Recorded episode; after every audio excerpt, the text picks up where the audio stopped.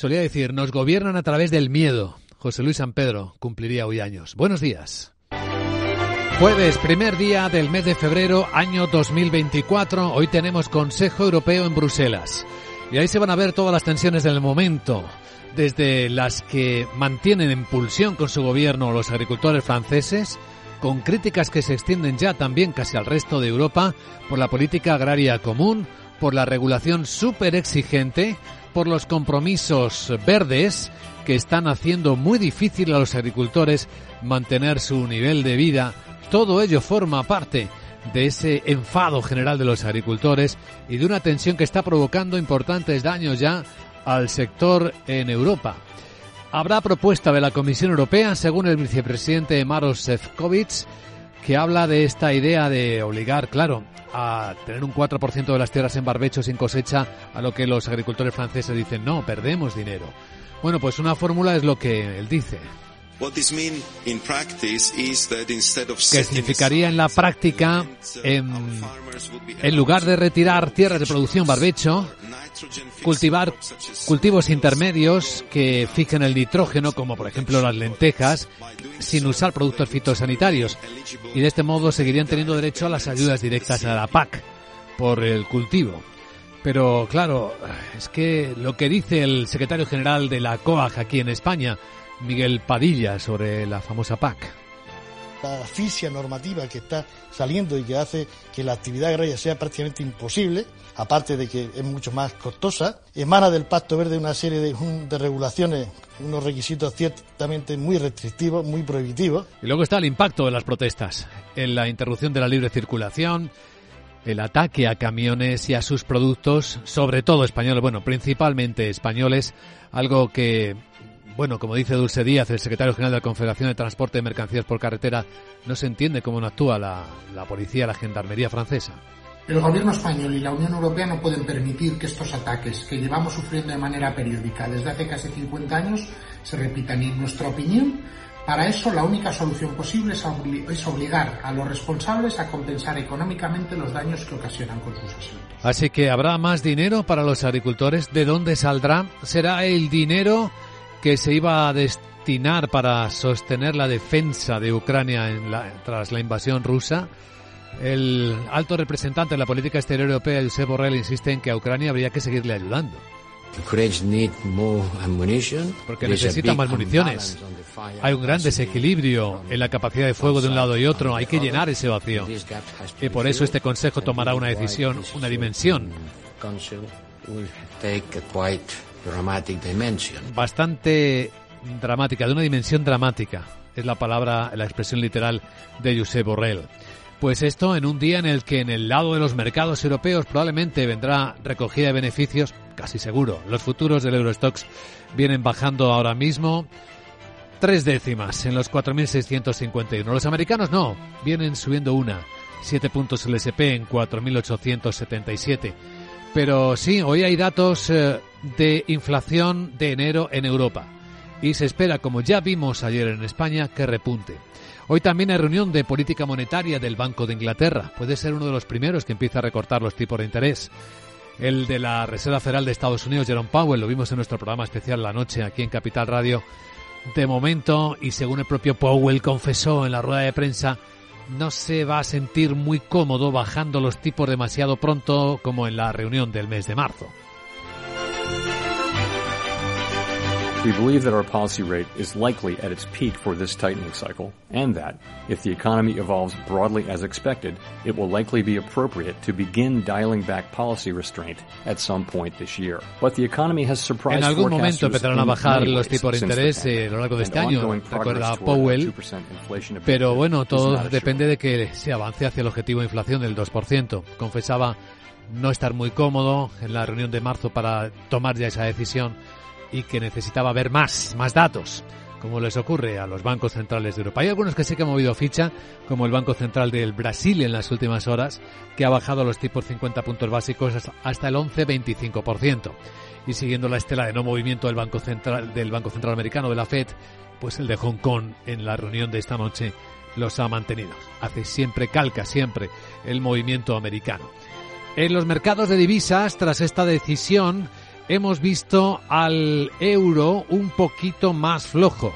En las pantallas de XTV el euro dólar está ahora mismo a 1,08, 1,08 dólares por euro y bajando un poquito más. Estamos viendo cómo el precio del petróleo esta mañana mantiene relativa estabilidad, con el barril Brent en 80 dólares 70 centavos, después de los descensos previos. Y seguimos viendo al Bitcoin recuperarse, está por encima de los 42 mil dólares esta mañana por también establecer una perspectiva.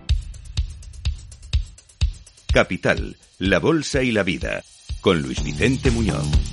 Y este es nuestro primer informe de preapertura de mercados europeos con la información de las pantallas de CMC Markets. El día, el primer día de la primera sesión del mes de febrero dibuja una apertura correctiva con toma de beneficios tras las subidas previas. No perdamos de vista que hay activos, eh, algunos en máximos históricos, que hay índices como los americanos en niveles muy altos, también entre los europeos.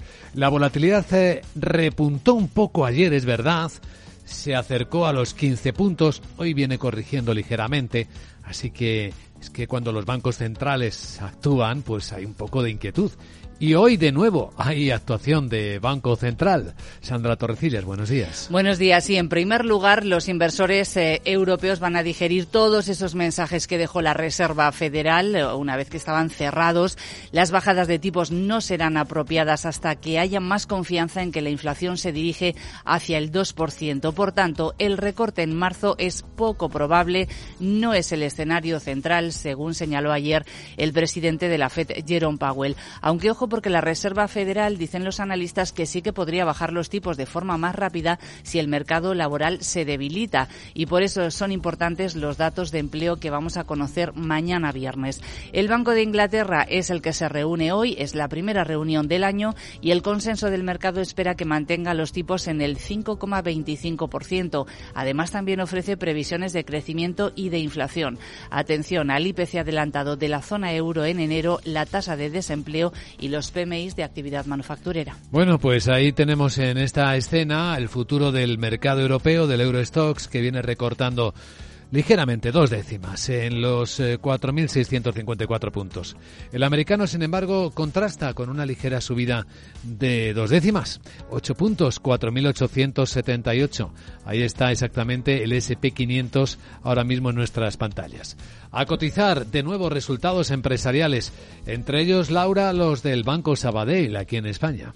De nuevo tenemos un récord en beneficio en un banco cotizado en el IBEX, Sabadell, 1.330 millones de euros de beneficio en 2023, crece un 55%, con margen de intereses mejorando un 24%, eleva la retribución al accionista, ojo, un 55% por dividendo y plan de recompra de acciones. La rentabilidad sube, pero es muy inferior a la que presentan otras entidades como Bankinter BBV o Santander Rote en el 11,5%, la mora controlada en el 3,52%. Y muy interesante entender qué pasa con el crédito de Sabadell durante el año 2023. Eh, de manera global, el crédito baja, pero sobre todo porque baja la producción hipotecaria un 34%. Lo que crece con mucha fuerza es el circulante a las empresas, préstamos al consumo, préstamos al consumo crecen un 25% y en el caso de créditos y préstamos a empresas el crecimiento es del 7%. Pues eso es significativo de lo que está pasando con las empresas. Hay otro banco grande de Europa que acaba de publicar resultados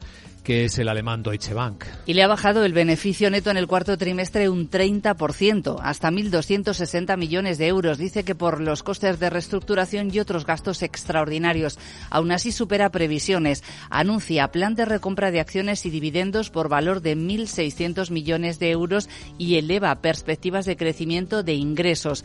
En todo el año su beneficio ha bajado hasta los 4.200 millones, pero ha superado previsiones. En Alemania el Deutsche, en Francia eh, BNP Paribas, que parece que decepciona. Sí, porque la caída en el beneficio neto del banco francés en el cuarto trimestre ha sido del 50%, hasta los 1.070 millones de euros y decepciona. Por tanto, eleva aún así el dividendo subiendo un 18% y anuncia también un plan de recompra de acciones eh, por algo más de mil millones eh, de euros. Y ojo porque el grupo recorta su objetivo de rentabilidad, el ROTE, para 2025. Confirma el resto de objetivos. Bueno, seguimos con Ruta Europea Bancaria porque también ha publicado en los Países Bajos ING. En este caso, las cifras son mejor de lo esperado, con un beneficio neto que le sube más de un 43% en el cuarto trimestre y supera los 1.500 millones eh, de euros. Y vamos con un banco más porque acaba de dimitir el consejero delegado de Julius Baer después de presentar pérdidas de 678 millones de dólares que están vinculadas con esa exposición que tenía al gigante inmobiliario Sigma que recientemente se ha declarado insolvente. ¿Algún otro protagonista? Tenemos muchos. La farmacéutica suiza Roche prevé que sus ventas vuelvan a crecer en 2024. Dice que ya ha superado la caída de la demanda de sus productos COVID. COVID eh, también hemos conocido las cifras eh, Sanofi, ganancias en el cuarto trimestre afectadas por la debilidad del dólar y la competencia de genéricos. Sus ingresos bajan un 5%. O Adidas, que prevé que su beneficio operativo se duplique hasta 500 millones de euros este año después de la ruptura con Kenny West. Y a continuación veremos cómo nos ha dejado las cosas el mercado americano.